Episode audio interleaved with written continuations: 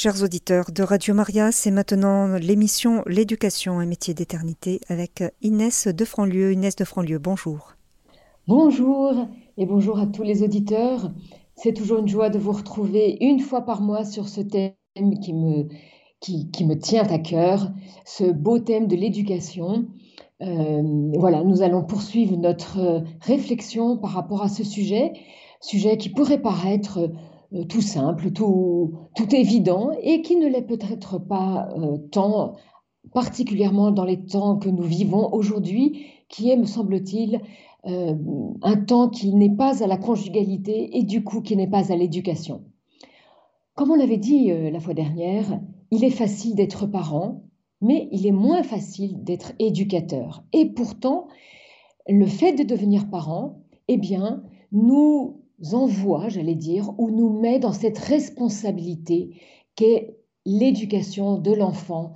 Et vous voyez que nous avons pris comme euh, euh, sujet euh, aujourd'hui ou comme titre de cette émission l'enfant qui est comme une source qui a jailli du père et de la mère. Et j'aimerais que nous prenions un petit peu de temps aujourd'hui pour méditer sur cette différence qui a été nécessaire à, au jaillissement de la vie. Il n'y a pas de vie sans qu'il y ait un père et une mère. Et je crois que c'était une évidence pendant de longues, de longues dates. Et aujourd'hui, ça l'est déjà moins, ou ça l'est plus parfois. Et voyez que la sémantique que nous utilisons est toujours extrêmement importante parce que la sémantique, elle façonne la pensée. Et je suis euh, souvent à reprendre lors d'une conférence et où on me pose une question en me disant que mon enfant a pour ami un petit garçon qui a deux papas. Et voyez, dans la, la sémantique actuelle, dans le vocabulaire utilisé, très facilement, sans faire attention, nous disons qu'un enfant aujourd'hui peut avoir deux papas. Alors, vous le savez, aussi bien que moi, bien sûr, chers amis, il est absolument impossible, la nature fait que pour qu'il y ait la vie, il nous faut un spermatozoïde et un ovule. C'est-à-dire que la vie jaillit de cette rencontre, évidemment amoureuse, normalement amoureuse de l'homme et de la femme. Voilà. Et donc, cette différence de l'homme et de la femme a été voulue par le Seigneur dès la création. Homme et femme, il les créa. Et donc, cette volonté de la différence euh, est, issu de cette volonté divine. Hein. Et ensuite, il ordonna à l'homme et la femme de croître, de, euh, voilà, de, euh, donner vie. Et donc, l'origine de la vie, elle est le fruit. La vie est le fruit de cette différence. Et je vais insister beaucoup parce que je crois que dans l'air ambiant que nous respirons, nous respirons un air d'indifférenciation sans doute parce que la société est une société d'égalité et qu'elle a confondu l'égalité et l'indifférenciation. Alors, ce qui nous permet de comprendre bien tout ça, pour être sûr de ne pas tomber dans une idéologie, eh bien, il nous est appelé, il nous est demandé de revenir au réel. Et qu'est-ce que le corps nous dit? Eh bien, euh, la génitalité nous dit que le corps de la femme, il est réceptacle, il est euh, en creux, euh, alors que le corps génital, la génitalité de l'homme, elle est toute extérieure. Et donc, cette différence de corps, qui est absolument indispensable à la vie, puisque c'est par cette union des corps et donc de la différence des corps, euh, chers amis, vous vous entendez peut-être comme moi les cloches d'une abbaye, euh, j'ai la grande chance la grande joie aujourd'hui d'être euh, dans une abbaye et euh, je prierai sans doute à cette intention de, voilà, qui me tient à cœur, qui est l'éducation que nous avons à donner à nos enfants.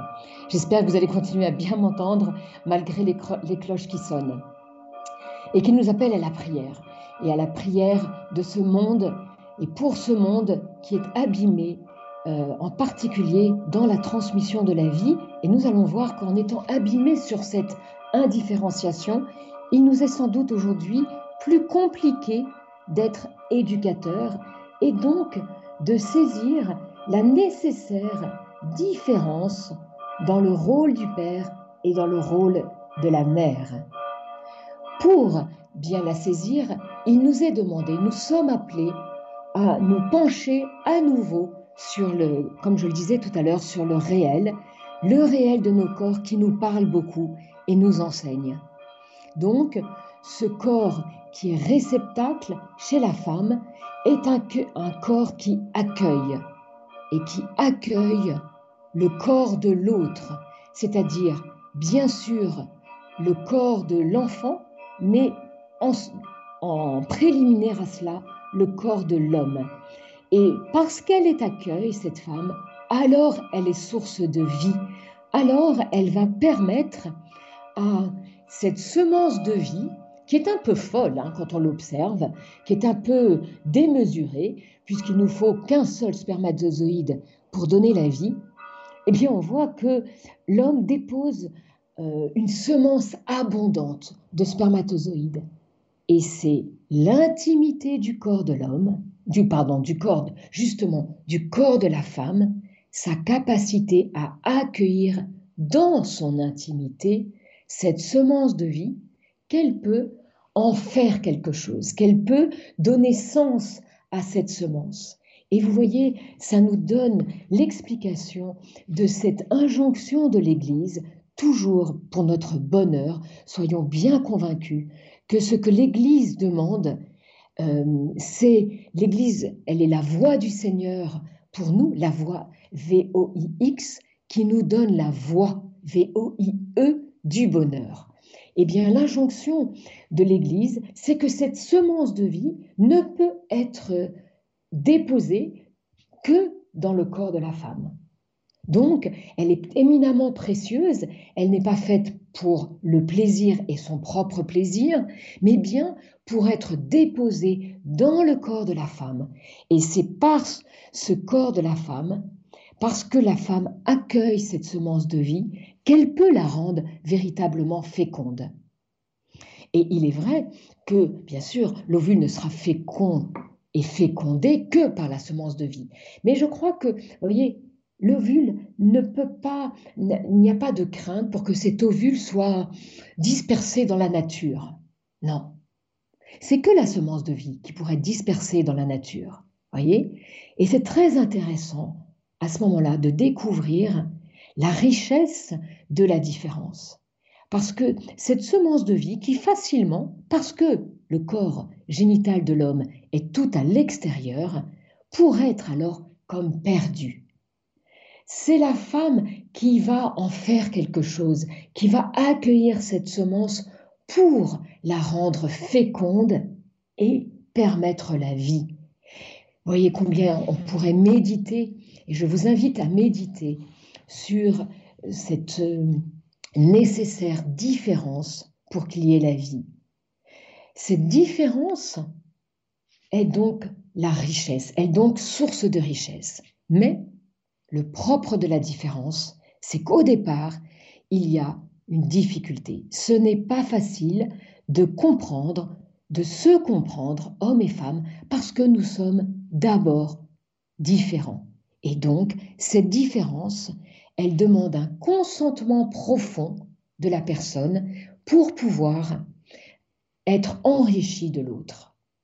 Et euh, bien sûr, je sais que la, le thème de cette année est l'éducation et non pas simplement la sexualité, mais nous ne pouvons pas ne pas nous pencher et méditer, intérioriser.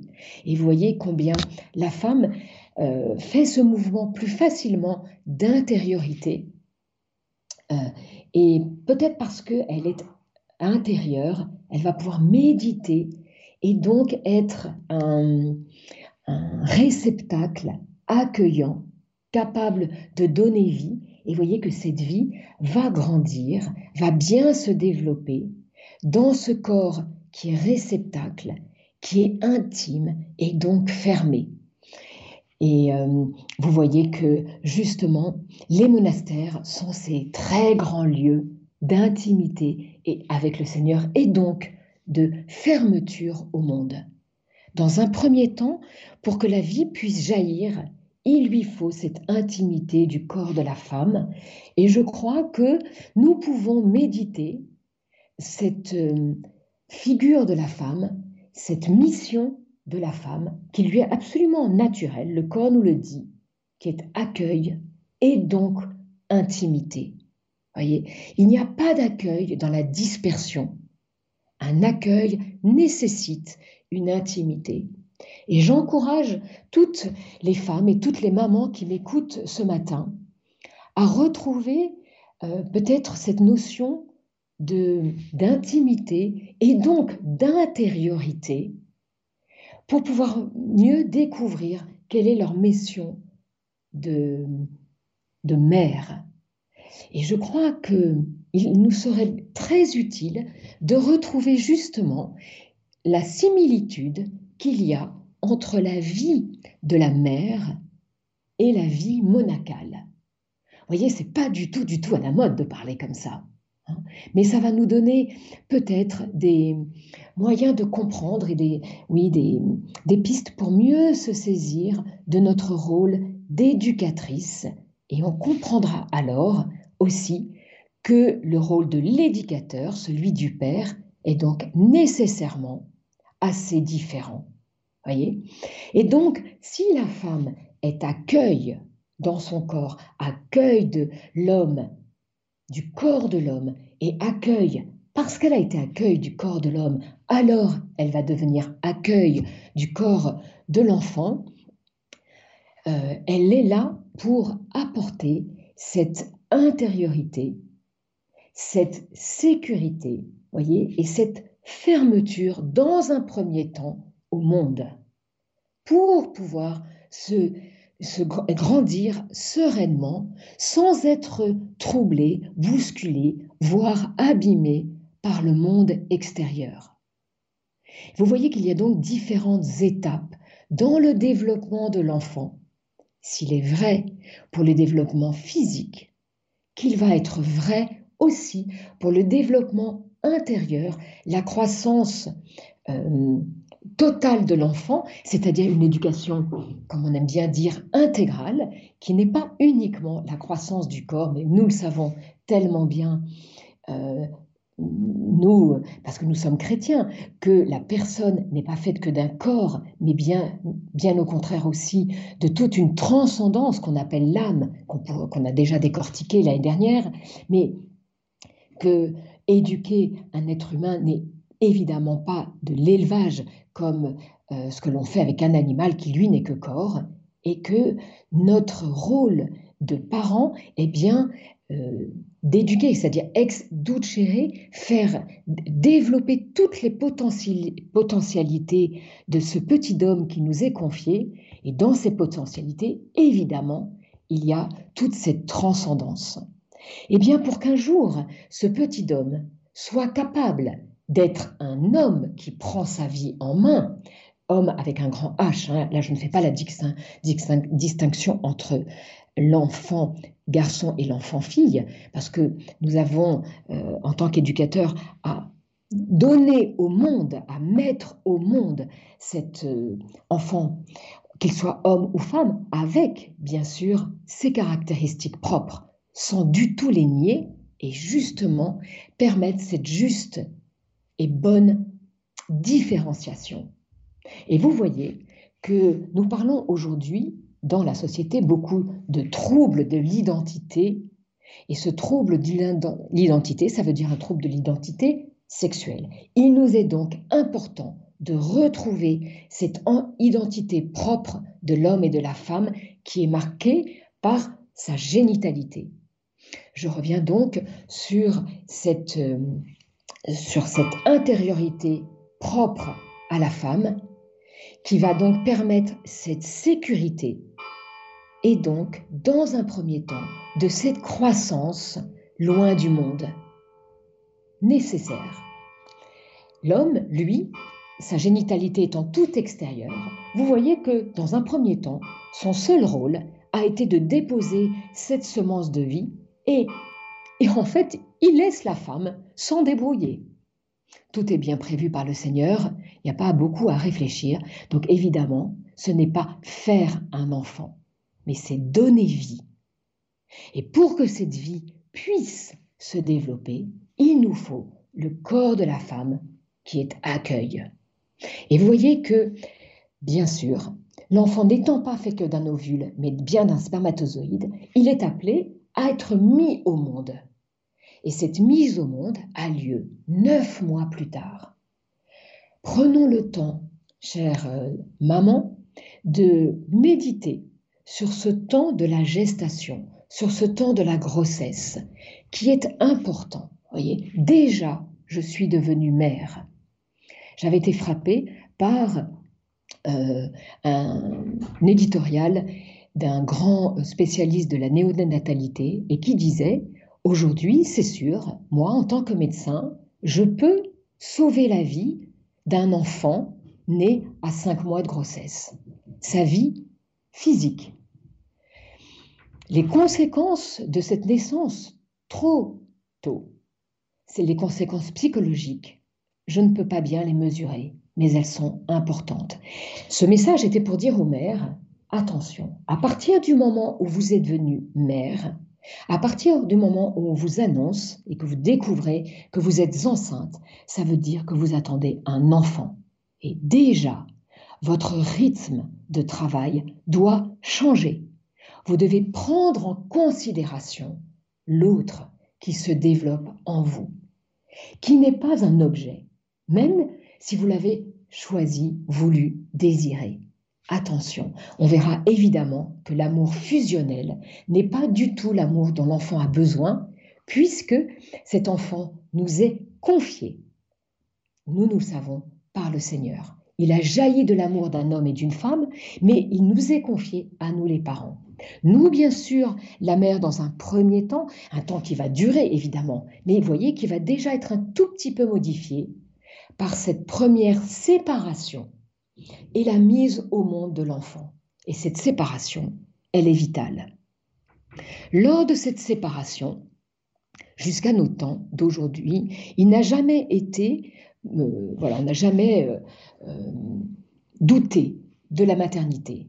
Mais l'homme, lui, eh bien, il a déjà pu ne plus vouloir de cette responsabilité qui lui incombe en ayant déposé chez la femme cette semence de vie. Oui, grande responsabilité de nos corps. À partir du moment où il y a cette union sexuelle, eh bien, l'homme devient potentiellement le père des enfants qui potentiellement ont pu euh, jaillir de cette union. Grande responsabilité de l'homme qui euh, n'est pas facile pour lui à prendre en considération parce que dans son être même, tout est fait pour l'extérieur. Et donc, c'est au moment de la naissance que la femme va désigner le père. En le désignant comme père, elle lui demande de, elle lui permet de se charger de cette autorité qui, euh, dont l'enfant a besoin et qui lui incombe pour bien éduquer son enfant. Donc nous voyons que la femme va apporter la sécurité affective de l'enfant, la mère va apporter cette sécurité affective et l'homme va apporter la sécurité du risque. Ces deux mots semblent totalement euh, antinomiques et pourtant, et pourtant, ils vont bien euh, être appropriés dans ce rôle de l'éducation propre au père le Père apporte les lois du monde et du coup, parce qu'il donne les lois du monde, il pourra dire à son enfant, Go, vas-y, tu connais les lois du monde, le monde n'est donc plus dangereux pour toi. Alors cette désignation de la mère, enfin du père par la mère, est extrêmement importante.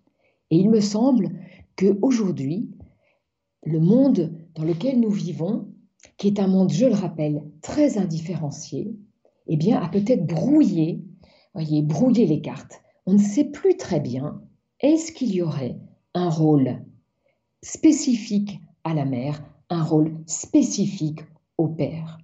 Ça ne veut pas du tout dire qu'à chaque difficulté, qu'à chaque opposition, qu'à chaque frustration, qu'à chaque déception de l'enfant, le, le, père et la mère doivent être présentes, présents.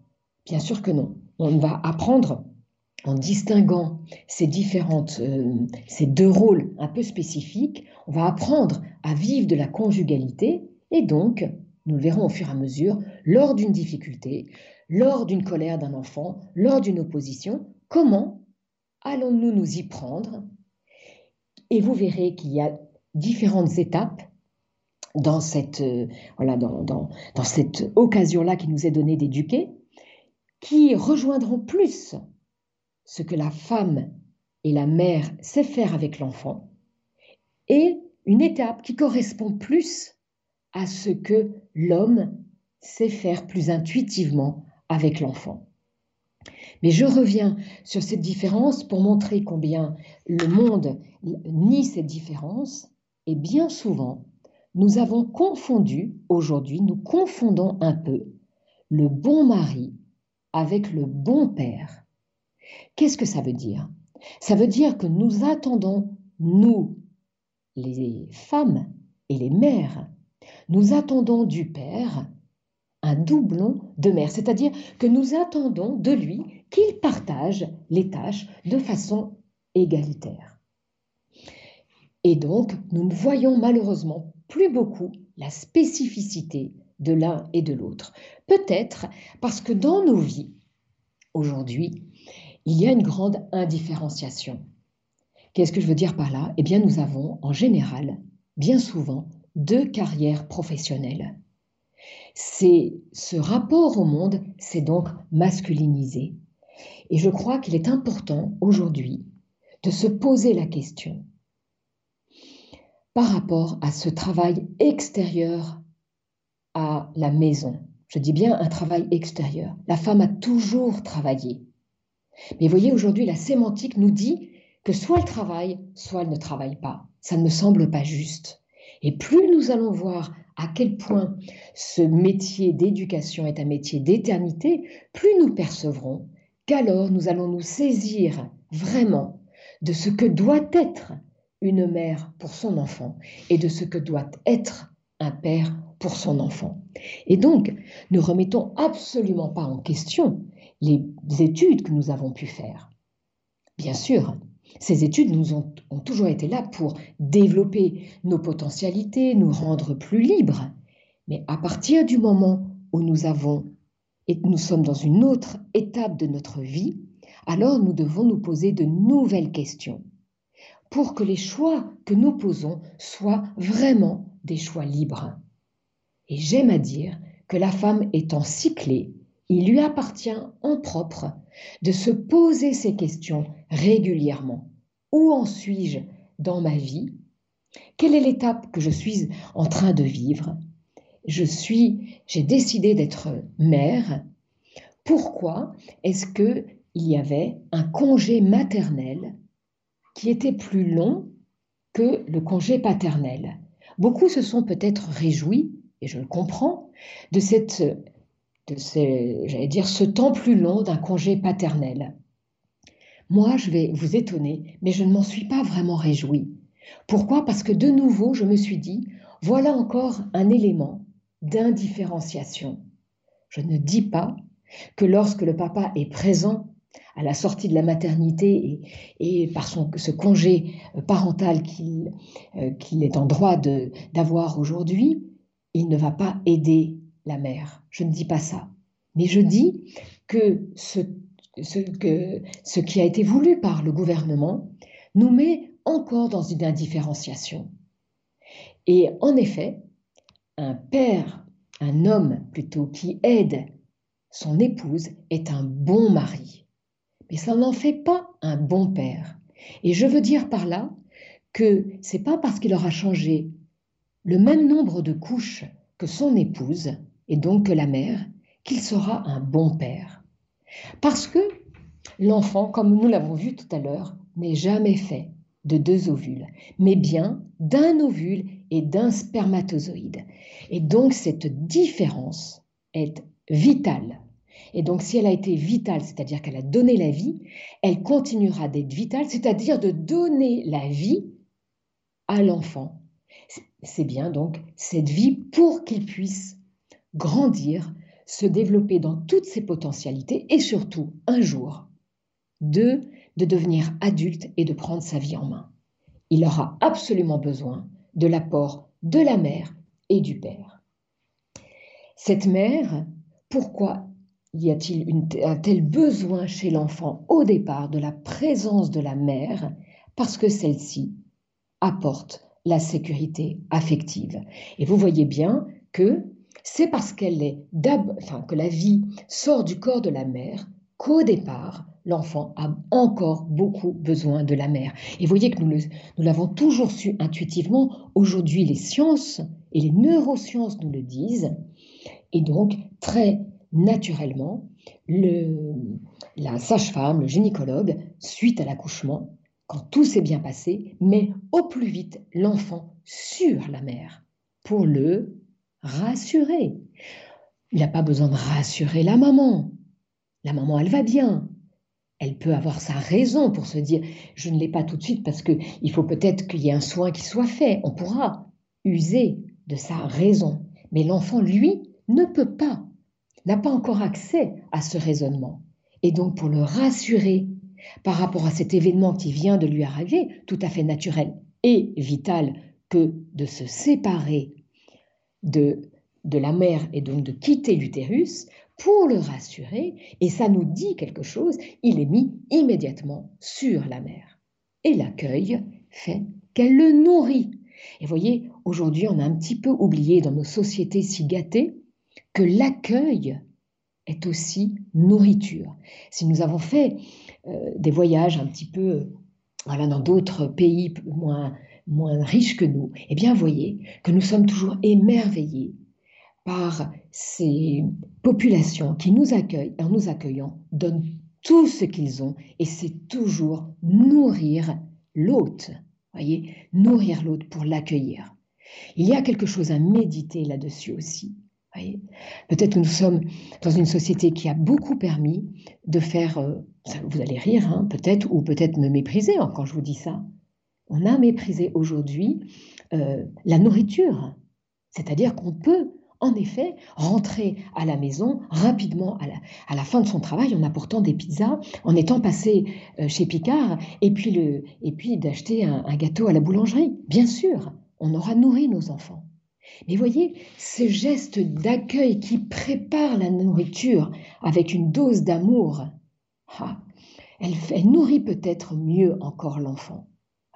Elle va, elle va sans doute faire partie de l'accueil de la mère à son enfant.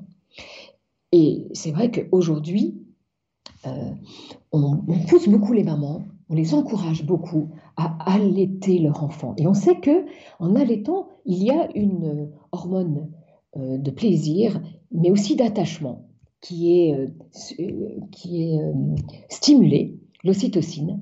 Et donc, cette hormone d'attachement, voyez, combien c'est beau de voir que le Seigneur a tout permis pour que la maman s'attache à son enfant et que l'enfant s'attache à sa maman, parce que c'est vital parce que c'est vital. Cette présence de la mère apporte la sécurité affective de l'enfant. Et donc, au départ, l'enfant a beaucoup besoin de cette présence pour être en sécurité affective. Alors vous allez me dire, et alors le père? Le père, eh bien, il faut qu'il soit désigné par la mère. Et je dis qu'il n'est pas que le rôle du père n'est pas tant voilà, de lui dire ce qu'il a à faire, mais que de le laisser faire à sa façon de père. Et voyez que même dès, dès le début, il n'est pas impossible que la maman, parce que justement, elle est dans la sécurité, elle est dans la protection, et c'est son rôle, euh, dise au père quand il prend l'enfant dans les bras, attention, prends-le comme si, fais attention, euh, mets-le plutôt comme ça, et quand il va le coucher, n'oublie pas, mets-le comme ci, comme ça. Je ne dis pas qu'il ne faut jamais le faire, mais ne vous inquiétez surtout pas trop, parce que cette différence dans la façon de faire, eh bien, sera déjà un signe pour l'enfant que le père n'est pas la mère et que le père lui apportera quelque chose d'autre. Et mieux le père aura été désigné par la mère dans la petite enfance en le laissant faire à sa façon de père, mieux le père pourra être père à un moment tellement plus important qui sera l'adolescence. Et peut-être que aujourd'hui, beaucoup de mères souffrent de l'absence des pères au moment de l'adolescence, en ayant le sentiment, et peut-être réel, hein, bien sûr, qu'elles font tout. Qu'elles font tout et elles se désespèrent un peu. Peut-être que on n'avait pas assez désigné le père dans la petite enfance et que cette confusion des genres a fait que l'homme ne sait pas très bien comment se comporter avec l'enfant. Vous voyez, je vous donne un petit exemple tout, tout bête, mais qui arrive si facilement. Euh, la maman trop contente parce que on est samedi matin et que le père a, gentiment euh, décide de partir faire une balade avec ses enfants euh, à vélo. Peut-être que la mère lui a proposé d'ailleurs et c'est super. Et il part à vélo et là il rentre et et là, il se fait accueillir euh, un petit peu sèchement parce qu'il avait oublié de prendre de l'eau, parce qu'il avait oublié de mettre le cache-nez et que déjà le matin, elle trouve qu'il fait un peu frais, parce qu'il avait oublié. Et voilà qu'il va, qu'il va avoir comme remerciement, entre guillemets, des remontrances. En fait, assez facilement, la femme voudrait que l'homme fasse à sa façon de mère. Alors vous allez me dire, oui, mais c'est nous qui allons supporter les conséquences. Il va être malade cet enfant. Ouf, pas forcément. Pas forcément. Et voyez, taire nos petites peurs de mère bien légitimes, c'est mettre ce sas entre l'émotion que suscite une situation, une émotion légitime, un sas pour pouvoir apporter une réponse éducative. Rien ne nous empêche plus tard de dire à, son mari, tu sais, quand on part euh, en vélo, je trouve que c'est bien de faire attention qu'on ait bien pris euh, euh, un peu des cache parce que je trouve que déjà il fait un peu frais. Et voyez, j'utilise le on.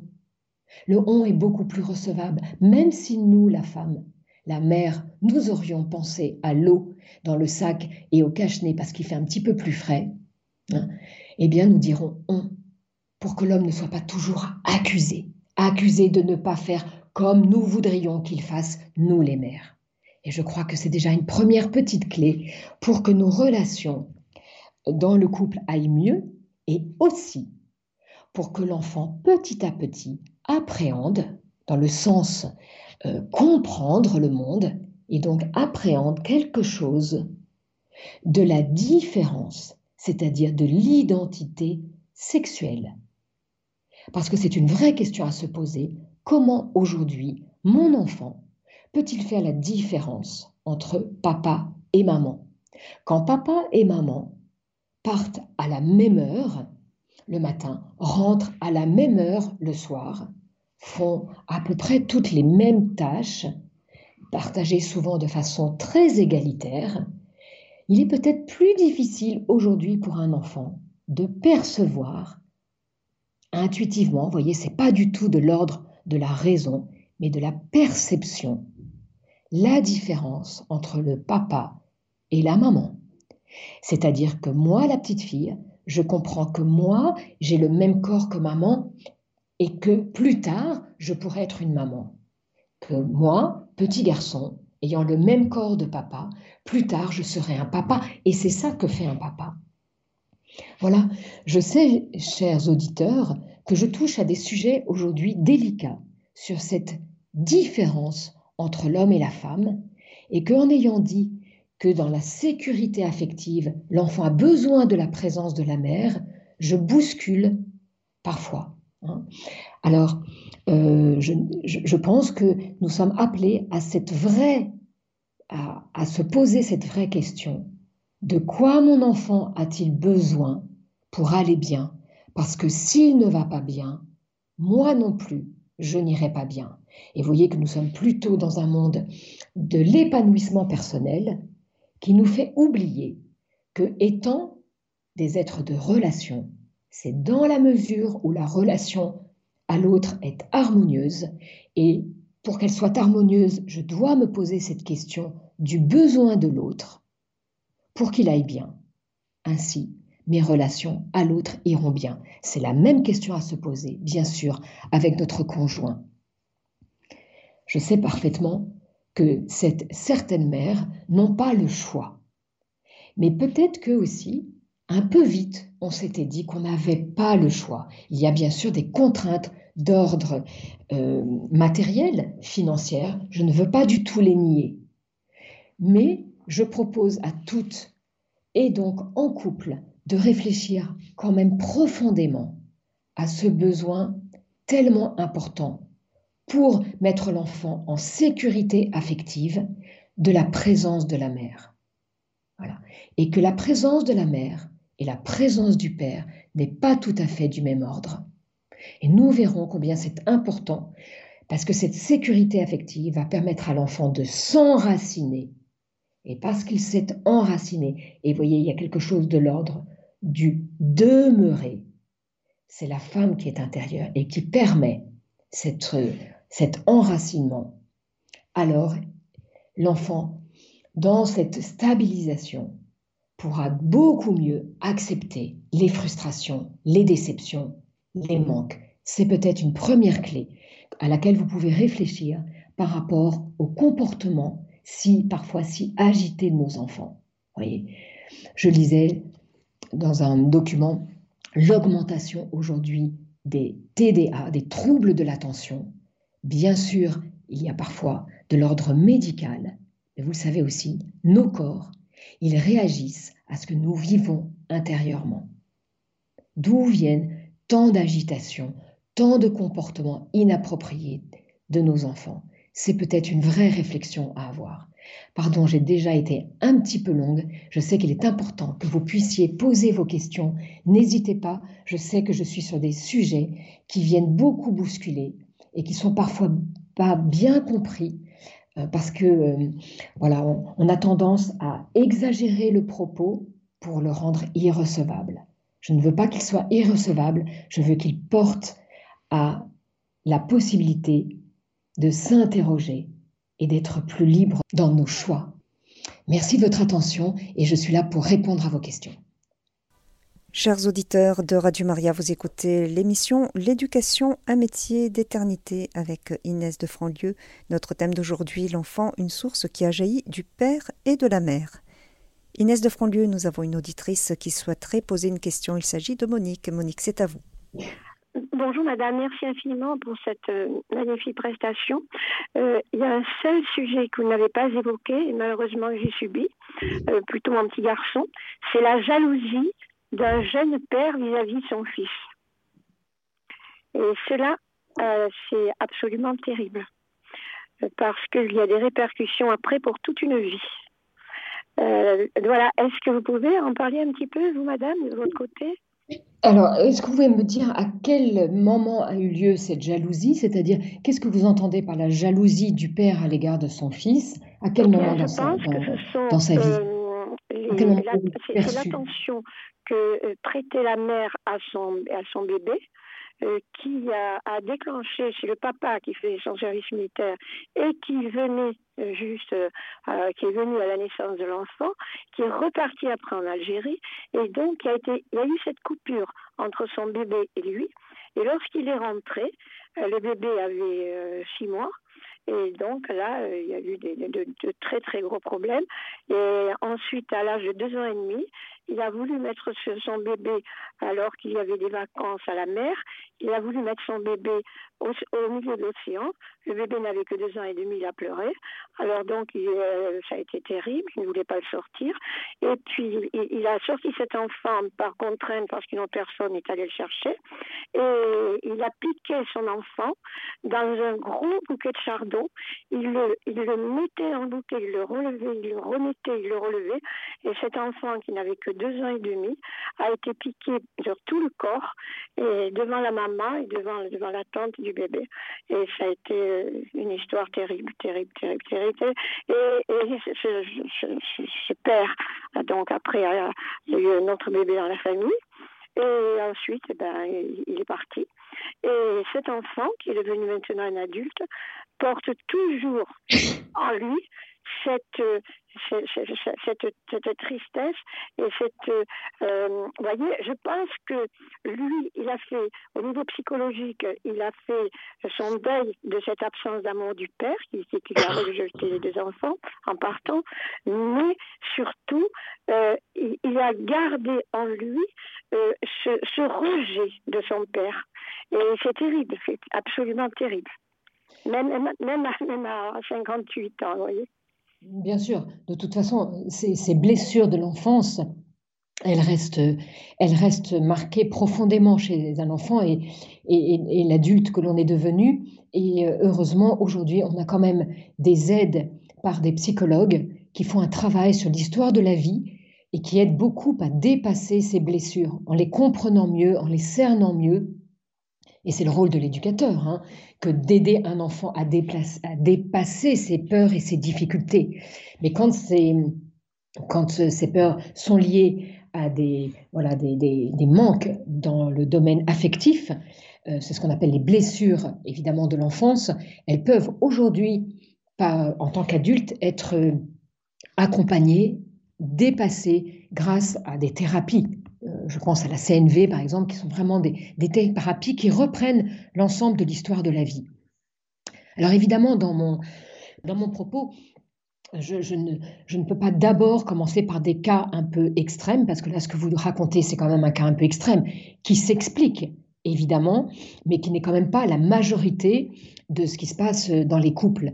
Euh, mon propos aujourd'hui est et dans cette thématique que nous abordons euh, à Radio Maria est plus générale, bien sûr, nous allons petit à petit voir euh, des, difficultés qui arrivent dans les couples et qui arrivent dans, qui sont plus spécifiques.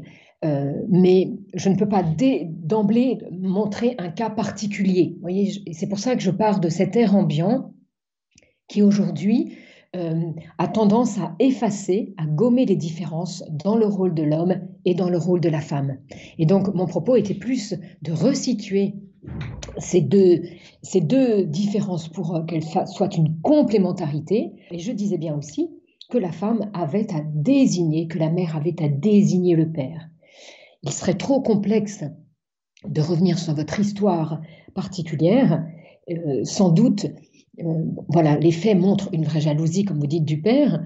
Comment est-ce que la mère accueilli, comment est-ce qu'elle a permis à l'homme et au père de l'enfant de revenir au bout de six mois? C'est pas facile non plus pour une mère qui a eu l'habitude de tout faire par elle-même de désigner le père. Ça serait intéressant, mais on ne peut pas le faire ici sur les ondes, voyez, enfin, au travers de cette émission, de, de regarder plus près, de plus près la situation voyez, c'est toujours important quand il y a une situation euh, dramatique de regarder toutes les facettes de la situation. Parce que, voilà, souvent on a pu être blessé soi-même et donc on a du mal à déplacer notre regard pour se dire, ah, il y a eu aussi ça qui a peut-être été une difficulté supplémentaire pour que le père se sente être père quand il est rentré après tant d'absence. Je ne dis pas que c'était facile, évidemment.